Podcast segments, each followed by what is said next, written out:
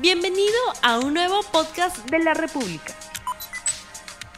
Amigos, tú que eres un fanático del Marvel, del USM, de DC Comics, de los animes, de las películas, de las series y de todo lo que salga ahí, de repente estás ahí un día en el micro y ves una noticia, un avance, un tráiler, tú que ahí que te quieres distraer del trabajo, este es un podcast dedicado para ti. Vamos a hablar de las noticias más resaltantes de la semana. Mi nombre es Rodrigo Sagasta y estoy con el señor que va a poner una voz así masculina porque le acaba de venir la pubertad.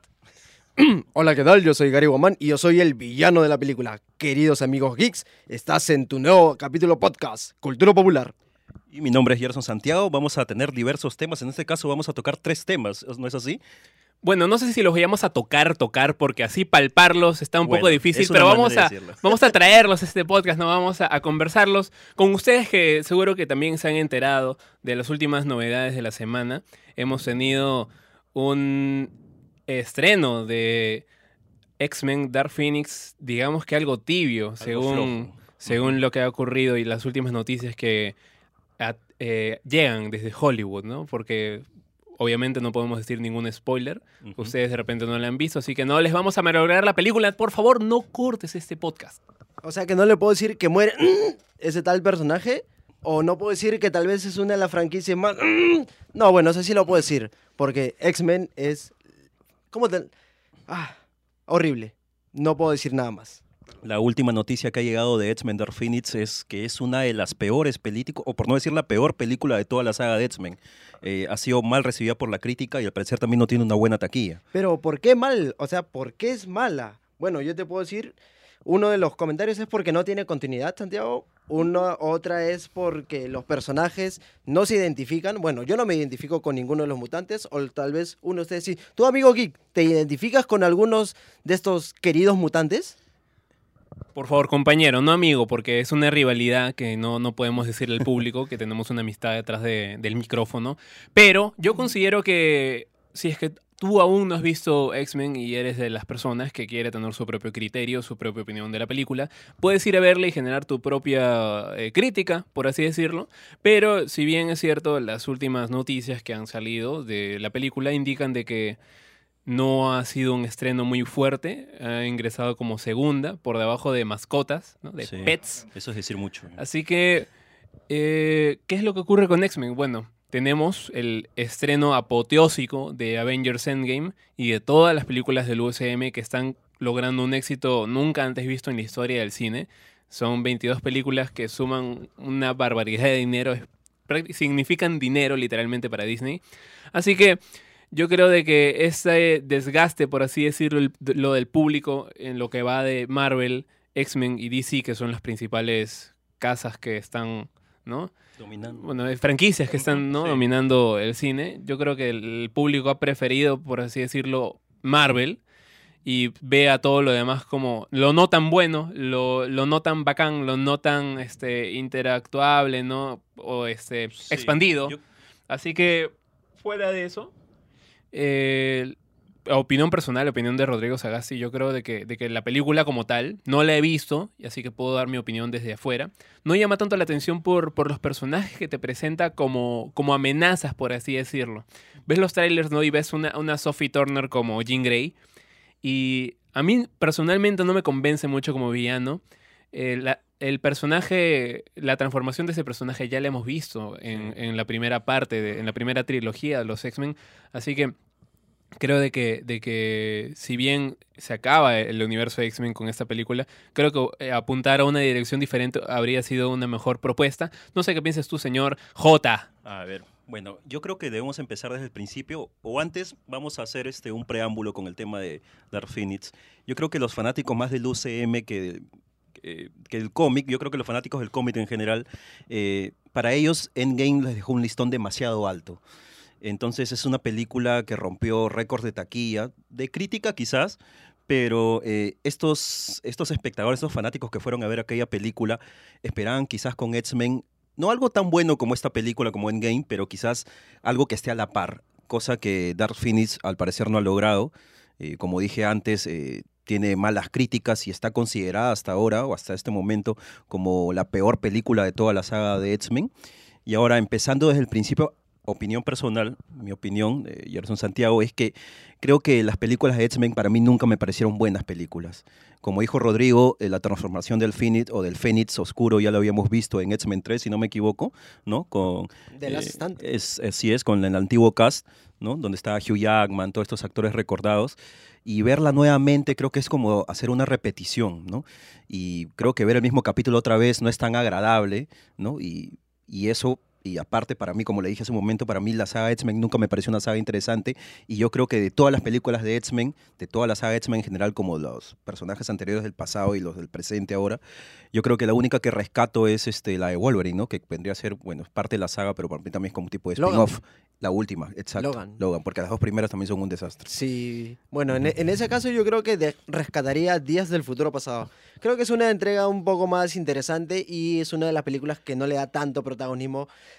a Raven, que es inter- eh, interpretada por Jennifer Lawrence. Y creo que en, en esa cinta en particular, como que es replegada, ¿no? Pa- Y está Claro, en un Mystique, segundo acto, Mystique, es- Mystique, claro. que no sé por qué le dieron tanto protagonismo. en Eso la- empezó en primera eh, clase. primera creo. clase, Sí. porque Me pareció, ahora primera clase me pareció una buena película. me Eh, sigo pero eso. lo que tú dices también, asiento contigo, el tema de, no sé por qué le dieron tanto protagonismo a Mystique, Claro. cuando es un personaje, no sé, bueno, quizás secundario en los cómics, ¿no? No sé Yo qué tengo una Rodrigo. respuesta rápida. Jennifer Lawrence. Bueno, sí. Es, Los un- Juegos del Hambre.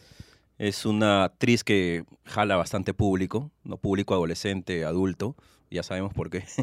Pero bueno, también tiene, una, tiene un carisma especial, ¿no? Como dijo Gary también por Juegos, Juegos del Hambre, ¿no? Pero igual, o sea, dar casi protagonismo a, a Misty, que me parece un personaje que no tiene mucho o mucha historia que dar, no sé. es una, es una actriz que con el pasar de los tiempos se ha ido cansando de su personaje Mystique, que tanto así que, bueno, lo que yo he leído es que ella dijo, ¿sabes qué? Por favor, hazme aparecer unos cuantos minutos en esta última entrega, porque como bien ya saben, esto no es spoiler, ya se ha visto en los trailers y ya se sabe en todo lugar. ¿Lo puedo decir? ¿Normal? Sí, sí, sí, porque. Mystique muere. Y. Jennifer Lawrence va, deja su papel como, bueno, como Mystique y no va a volver a aparecer. Prácticamente se aburrió, dijo, oye, ya no quiero que me pongas esta cosa azul encima, sácame de esta película. Ujú. ¿A qué te refieres con esa cosa azul, señor? Por favor, explique a la gente que solo está escuchando, no te está viendo, El ¿no? No maquillaje, está, no está maquillaje. palpando. El maquillaje, el maquillaje, caracterización obviamente. que debe Perdón, ser-. Debe ser súper engorrosa, ¿no? Porque hemos visto pruebas de maquillaje que solo para poner una capa se demoran horas. ¿Te imaginas para maquillar casi todo el cuerpo de Jennifer? Debe pasar, mucho, no sé, una infinidad, por no decir casi un día entero, ¿no? Y, y yo creo que el señor J se puede pasar hablando del, del cuerpo, ¿no? De, de las características, No, no, no, no. de las características anatómicas del cuerpo de Jennifer Lawrence, para- pero compáralo también con el maquillaje. Ahora estoy entrando en un paréntesis con el maquillaje de la Mystique del- de la primera trilogía. Ajá. Yo creo que el- el- era un superior y ahora se ve mucho más el rostro de Sí, Jennifer se ve, Lawrence. no sé, como que está... ¿Más humanizado? ¿Más humanizado? Pero se aleja del, del formato cómic, ¿no? Y al- a, los fanáticos del cómic les encanta que en las películas se vea plasmado el personaje tal cual como es en las viñetas, ¿no? Claro, y ya para cerrar el tema, bueno, una palabra que yo creo que, que se queda en conclusión de las tres opiniones, yo creo que la saga X-Men ha sufrido un desgaste con el pasar de los años. Sí. No ha presentado trilogías concretas como hemos visto en Iron Man 1, Iron Man 2, Iron Man 3. Sí. Abarcan un arco en general, ¿no? O tratan de hacerlo igual con es- fases es- del USM, pero... eh, han sido arcos de arcos de arcos, ¿no? Arcos Fénix Oscura, arcos Día del Claro, pasado. no había una arcos Primera continuidad, como dijiste. ¿no? Exacto. Y es una película que ha envejecido muy mal, ¿no? Tú ves X-Men del año 2000 o 99, si no, me- 2001, perdón. No, no estoy ahorita con, con la fecha aquí en la cabeza. Pero tú ves esa película y te notas que los efectos ya no son... No te crees los efectos. Es una película que ha envejecido mal, malísimo, Ujú. ¿no? Y como dijo Rodrigo, eh, la saga X-Men no tiene una continuidad. Meten el tema del futuro, el pasado, enredan sagas, o sea, ni siquiera los productores sabían ya cómo llevar la franquicia y ha sido lamentable que la última película que llegó a cerrar por todo lo alto termine de esta manera, ¿no? Es tan mala que si tú, tú puedes ver las películas por separado y aún así puedes entender todo. Sí, o sea, no sí. es algo que necesitas. No, Pero bueno, amigos, Pero no, ya acabemos el tema. cerrando el tema de Darry Phoenix, que a ti te aburre, a, mí no- a nosotros también un poco, vamos a hablar de nuestro asesino favorito, el cual a todo el mundo quisiera pagarle para... Bueno, ¿quién no, quién no mataría a aquel que asesina a su cachorro, no? Ajá. Porque todos tenemos nuestro amiguito feliz. Bueno, yo quiero un corgi, no sé qué raza de ustedes, ustedes van a querer, pero hablemos de John Wick. John Wick. John Wick el gran, para Bellum. el gran Keanu Reeves. Empecemos por el gran Keanu J, Reeves. Rodrigo, ustedes son los espe- especialistas de Keanu Reeves, por favor. Empecemos con. Keanu Reeves. Yo recuerdo, yo lo recuerdo a Keanu en, en máxima velocidad, una buena película con Sandra Bullock. No sé qué opinas tú, Rodrigo. Yo lo recuerdo aquí en un rip en Punto de Quiebre con Patrick Swayze, ¿no? Mm, el recordado actor, los ladrones de bancos surfistas. Claro.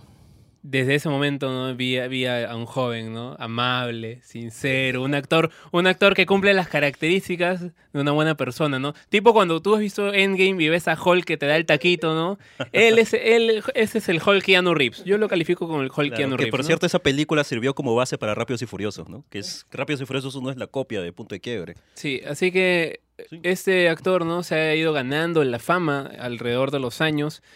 Solo te, te doy, te doy una chiquita ahorita. ¿Te acuerdas la, la pelea que tuvo con los 40.000 señores Smith en Matrix? Sí. Le regaló, creo que una moto a cada uno, dicen por ahí. Imagínate regalarle una moto, ¿no? A cada, a cada señor Smith, no te quedas Sí. ahí este, en bancarrota, pero, pero feliz. Pero endeudado, pero feliz. Bueno, yo solo lo recuerdo por Matrix porque no he tenido la oportunidad de ver las anteriores que mencionan. Pero vayamos al caso, ¿no? John Wick. John Wick, eh, tuve la oportunidad de verla en el cine ayer, un poco tarde, porque la película se estrenó fina- fines de mayo. Un poco tarde porque fuiste tarde o porque ya habían pasado los días. Por las dos cosas. Ay, ay, ay. ay. Está esperando, está esperando su, su A mí, acompañante. mira, deje- eh, eh, voy a dar una crítica sin spoilers, porque hay gente que aún no ha visto y aún está con la expectativa de la película. Yo creo que es una buena película, no supera la 1. mm, me, me parece que la 1 es la mejor de la trilogía. Lo bueno es... no le matan a un perrito. No, no le matan, pero salen Con bastantes perritos y esa parte es, es espectacular. Eh, para Bellum pienso que es una buena película que expande el, universo de John Wick y de la, orden a la cual trabaja. Eh, pero lamentablemente, y digo lamentablemente porque sí, tiene escenas de acción, es acción de principio al fin, pero creo que hay tanta acción que la última media hora o 20 minutos de la película te satura con esa acción. Es este, creo que pasa como lo que le pasa a todo el mundo, ¿no? Cuando te dan mucho de algo, te llegas a saturar y aburrir. Y yo creo que eso es lo que pasa con John Wick, pero que no deja de ser una mala Pero película. luego lo extrañas. Luego se extraña, ¿no? Y, y la película nos deja con un final abierto que da pie para una cuarta parte. Que cuarta parte que ya ha sido confirmada. Sí. Justo el mismo día, me parece que se estrenó en Estados Unidos. Dijeron, ya tenemos la 4. Sí, sí, sí, el, el mismo día prácticamente. Bueno, ¿no? ahí lo, lo, lo- lo sintieron, ¿no? Sintieron un hambre y la, la verdad es que el apoyo del público ha sido apoteósico para, para la saga del asesino más letal y, y- y sobre todo yo quiero recalcar que ¿por qué tiene éxito John Wick? Yo creo que es por la eficiencia que tiene como para matar a la gente, no puro hecho, no puro disparos a la cabeza y, eso es lo que llama la atención. Es un pues, ¿no? asesino súper eficaz. ¿ah? La película, o sea, te muestra todo tipo de, de unas buenas coreografías. Si no me equivoco, creo que el coreógrafo de la película es el tipo que hizo este. o El coreógrafo que participó en la película este, La Redada, no sé si la han visto, una película eh, asiática muy buena que se la recomiendo, está en Netflix pero ya no está, y que tiene unas escenas de acción Está súper en Netflix, pero ya no está. No, no, me, Es- me- me recuerden equivoqué. eso, Disculpen, está en disculpen. Netflix, pero ya no está. Estaba, bueno, estaba, ¿no? Eh, y esta, este, este coreógrafo es el que trabaja con, con los productores y, y con John Wick, ¿no? Para entrenarlo. Tiene unas buenas escenas de acción, de verdad, este, de principio a fin es acción pura. Y, y bueno, también ah, hace poco he escuchado que se va a hacer un spin-off de, de John Wick que se va a llamar Valerina. Ah, spin-off también Sí. va, a- va a tener. Mira, Y- es- eso sí, no, ese y- dato no lo sabíamos, y que solo lo estás escuchando acá en el podcast Cultura Popular de la República. Y aparte de eso, también va a haber una serie, ¿no? Que va a ser el, sobre el hotel. El Continental, El ¿no? Con Continental. el Continental, ¿no? Una saga que, que ha calado en, en la, en la popularidad actual del cine, por así decirlo, ¿no? Entre grandes, entre grandes franquicias como Marvel, ¿no? Sí. Como DC, se ha hecho un lugar, yo creo que actualmente John Wick es una de las franquicias más potentes que hay en el cine y va a continuar y se van a se van a crear nuevos productos, ¿no? Como dices, nuevas series y todo eso. Y también, sobre todo, porque está liderada con- por un actor que se ha ganado el, el cariño, El cariño. general del público, ¿no? Entre las historias, ¿no? Que se cuentan, ¿no? Que regalaba cosas, que tuvo problemas con familiares con, de salud, que Sí. tuvo una hija que nació muerta, ¿no? Tiene un- una vida bastante trágica, este, Keanu Reeves, ¿no? Y se ha convertido John Wick en el ícono de la cultura pop alrededor del mundo, ¿no? Sí, es- eso creo, creo que ha sido un plus muy importante para que esta saga de acción, porque es una saga de acción tal y, y como está, ¿no? Pero yo creo de que, de que John Wick tiene muchísimo futuro y ustedes seguro que ya la vieron, que me están escuchando, ya la vieron. Eh, comenten también entre, entre ustedes, ¿no? ¿Cuál sería el siguiente paso de John Wick, ¿no? Porque digamos de que todo no es asesinatos y todo esto, porque lo, lo que según tengo entendido es que solo han pasado dos semanas Sí. desde que desde la primera entrega, ¿no? Claro, desde que las- las murió la esposa y exacto, todo Las eso. tres películas transcurren en casi dos semanas, ¿no? No, no pasó. Y esperemos que la cuarta parte ya. eh, Claro, vea- sea un, un lavado de cara, ¿no? Exacto, O sea, que pase un lapso mucho más largo para, para ver un producto. Sí, mejor. porque se quedó con, con el Bower King, ¿no? El Bowery King, ¿no? Sí, con, el Rey Palomo que le dicen. con este, ¿Cómo se llama? Con Lawrence Fishburne. Orange Fishburne, un actor el, muy, el muy, recordado. Morfeo. Claro, y, a- y a la gente y a la gente le gustó esa, esa, esa ese dúo que se- es que ese dúo se junte nuevamente, le hizo recordar a Sí. Matrix. Fue, ¿no? fue, fue muy, este, un muy buen momento, eh, desde la anterior película que, ¿no? que ya estaba. Pero así que ya ahora hablando para lo de la actual cartelera, lo que se viene ahorita, que señor, es Toy Story, ¿no? Miren, miren, miren cómo vamos de, de la sangre, ¿no? de Del la sangre, del, del al sicariato. mundo feliz de los juguetes. Ajá. ¿Eres un juguete? No lo soy, ¿no? Así que, señor, ¿qué opina de Toy Story 4? ¿Se debió de hacer? No, ya es inminente el estreno. Está ahorita acá, acá, acá, lo tienes acá. Toy Story 4, ¿funciona sin Andy o no funciona sin Andy? ¿Qué opinas? Ahorita aún no, no hay estreno, se estrena el 20 de junio, pero el señor Gary. eh, Frente quiere hablar. A ver, a ver, a ver. Toy Story es regresar a los años 90, es regresar a cuando tenía 5 o 6 años y comprar mi juguetito de Woody y volar con allá. hasta el infinito y más allá. Estoy más que emocionado, estoy feliz y ya quiero, voy a estar primerito en la fila, así yo un poco, bueno, no, no soy tan grande, mido 1 metro 69, pero más grande que los chiquitos, sí, y voy a estar primero, de todas maneras. Pero- Tengo muchas expectativas. Pero Grady, ¿tú crees que eh, quieres que cierre la, la- la saga aquí o te gustaría un Toy Story 5? Mira, a, mí me, a mí me gustó hasta la 2. No me esperaba la 3. Creo que es una de las películas más flojas, pero tuvo un cierre final emotivo. muy emotivo que creo que yo, yo lloré. No sé si ustedes lloraron. No sé si mis amigos lloraron. Este, se me salieron unas par de lágrimas. Y por lo que he leído, esta también es igual de emotiva, igual de trágica. Y bueno, hablando nuevamente de nuestro amigo Keanu Reeves, que él le va, le va a poner la voz a un motociclista en esta ocasión, Ujú. dicen que es impresionante. Rodrigo, te veo muy pensativo. ¿Qué pasa? Estoy pensando en, en lo, que, lo que dije hace un rato. ¿Funciona Toy Story sin Andy? ¿Ustedes creen de que funcionan estos juguetes que ya tienen más de 20 años? Ya están por cumplir casi los 25 años. Funciona una nueva trilogía, ¿no? Los, los juguetes se siguen viendo nuevos, ¿no? En el tráiler, ¿no? Eso es lo más curioso. Sí, eso es Pero, curioso. mira, ten- tenemos en, en la primera entrega, tenemos de villano a Sid Phillips, mira el cabezón, ¿no? El niño mata juguetes, que al final fue traumado de por vida y se convirtió en un basurero, si es que Sí, ves todos los detalles de Hay la un cameo ahí, ¿no? Eso es un gar, gar- garbage man, ¿no? Garbage Un Man. trashman, un trashman. Ajá. En la segunda tenemos a Al el pollo, ¿no? ¡El pollo! ¿no? Este, coleccionista también de, de muñecos, ¿no? Figura de acción, de señor. figuras, por figuras de acción, muñecas. Perdón. Articulables, articulables. ¿no? Articulables. 16 Así articulaciones, es. ¿no? Puedes hasta hacer una pose así, con- flex, ¿no? Un villano, yo creo que mucho mejor que Sid, que Sid Phillips, ¿no? Presentaba una amenaza bastante dura, ¿no? Porque incluso se fueron hasta el avión y se iban a ir a Japón, si no me equivoco, a una Sí. exposición de Japón. Así es. En la tercera parte eh, tuvimos a Lotso, un villano que no es un humano, ¿no? Pero sí presentó una amenaza grande para, para, el, para el grupo de juguetes, hasta cierta parte de la película, porque después se fueron al basurero y la garra era el, el Sí. enemigo, no era algo ya mecánico. Pero en esta cuarta parte, ¿no? Eso, eso es lo, lo que me tiene un poquito reacio. ¿Cuál es la gran amenaza? ¿Cuál es el gran reto? Es de nuevo regresar a casa, ¿no? En la primera película tuvimos, regresamos a casa. Eh, yo soy Buzz Lightyear y me voy, ¿no? Me voy a la casa de, de Sid Phillips, ¿no? A, re- a rescatarlo, ¿no? Y todo eso. Sí. Luego uh, rescatan a Woody. En la tercera rescatan a, a- a Woody también, ¿no?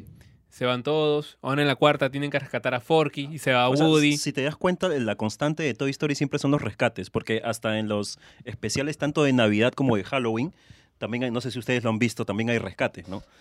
Eh, ahora, la pregunta era si es que funciona Toy Story 4 sin Andy. Andy. Yo creo que sí, porque la 3 dio un buen cierre para el personaje. Ya el personaje había crecido, se iba a la universidad, no necesitaba los juguetes. Y lo que me gustó del gran final, un final emotivo, por cierto, es el, la gran escena, ¿no? Del, que se ha hecho muchos memes. ¿no? Eh, Ah, la- cuando da su... le da los juguetes a la niña, ahorita se me dio el nombre, ¿no? ¿La recuerdan? ¿Recuerdan el nombre de la niña? La niña le ponemos. Bueno, esa es una mala señal, ¿no? Pues, pero me parece, un- yo creo que sí, sí va a funcionar sin Andy, pero sí, ahorita me acabo de dar cuenta que la constante de Toy Story siempre son los rescates y en este caso van a rescatar al juguete A Forky, creado. Forky. Creo sí. que es un mensaje de regresar esta- a los inicios más que eh, como la primera película, ¿no? Bueno, amigos de la República, Seguro que ustedes van a ir a ver To- eh, Toy Story 4, van a ver a Kaboom, que es el personaje de Keanu Reeves ahí, haciendo todas la- las piruetas y, les, eh, y estoy muy seguro que tienen, que tienen seguro grandes planes ahí con la familia. Vayan a ver la película si es que lo hacen. Así que a- ahorita que estamos ¿no? en, en podcast y ya para cerrar, seguro que es un fin de semana, quizás es lunes, viernes, martes. eh, o jueves de estrenos, te puedes ir a ver esos estrenos que van a salir. El 12 de junio sale Eh, bueno, vamos a empezar eh, el 12 de junio, eh, o el 13 de junio, perdón, con Hombres de Negro International, que bueno, creo que es una saga que verdaderamente, opinión personal, no me llama la atención, ¿no? Eh, luego vamos a tener Ni en tus sueños, también el 13 de junio, Lo que fuimos y eh, Amityville. Bueno, esos son este, las próximas películas que van a llegar este fin de semana. Entonces, amigos de la República, eso ha sido todo de- por nuestra parte. Eh, los invitamos, si quieren saber más noticias sobre el mundo del cine y de series, no se olviden, no, bueno, no se olviden, no, tienen que entrar a la página de la República en Tendencia, sección cine y serie, ahí nosotros tres estamos escribiendo y les traemos los últimos, las últimas noticias, ¿no? Bueno, esto ha sido todo un gusto, ha sido un gusto de mi parte, yo soy Gary Guamán. Rodrigo Sagasti, vayan al cine. Mi nombre es Gerson Santiago y eso fue todo por hoy. Chao. No olvides suscribirte para que sigas escuchando más episodios de este podcast.